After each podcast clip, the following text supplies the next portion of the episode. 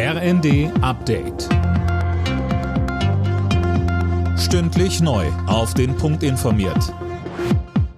Ich bin Gisa Weber. Guten Morgen. Beim G7-Treffen hat sich der ukrainische Außenminister Kuleba für die bisherige Hilfe bedankt, aber auch Forderungen gestellt. Alena Tribold, es geht vor allem um Waffen. Genau, er lobte zwar, dass sich die westlichen Waffenlieferungen verbessert haben, forderte aber Nachschub. Erst wenn wir den Krieg gewonnen haben, dann sind genug Waffen geliefert worden, sagte Kuleba. Aktuell mangelt es Kuleba zufolge an Raketensystemen und Kampfjets.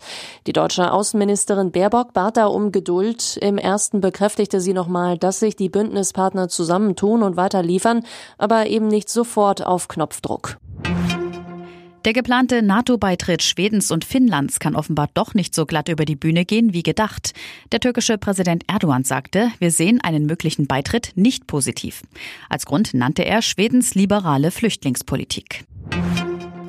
Der Flüchtlingsstrom aus der Ukraine ebbt ab. Pro Tag kommen zurzeit noch ungefähr 2000 Menschen aus der Ukraine in Deutschland an, sagte Innenministerin Faeser der Rheinischen Post.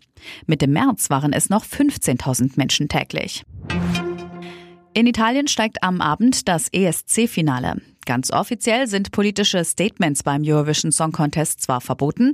Eileen Schallhorn, ganz ohne Politik geht es in Zeiten wie diesen ja aber gar nicht, oder? Ja, immerhin ist der ESC nicht nur ein Musikwettbewerb, sondern ja auch immer eine große Europaparty. Russland darf in diesem Jahr nicht mitmachen und der ukrainische Act gilt schon jetzt als Gewinner der Herzen. Also auch wenn die ESC-Chefs sagen, politische Statements sind auf der Bühne in Turin tabu. Es ist eine Live-Sendung. Da kann alles passieren und das Wahlergebnis der Zuschauer wird, da sind sich Wettbüros und Experten einig, vermutlich auch den europäischen Zusammenhalt widerspiegeln. Und die deutsche Eishockey-Nationalmannschaft ist mit einer Niederlage in die Weltmeisterschaft in Finnland gestartet. 3 zu 5 unterlag die DEB-Auswahl Rekordweltmeister Kanada. Im nächsten Spiel treffen die Deutschen bereits heute Abend auf die Slowakei. Alle Nachrichten auf rnd.de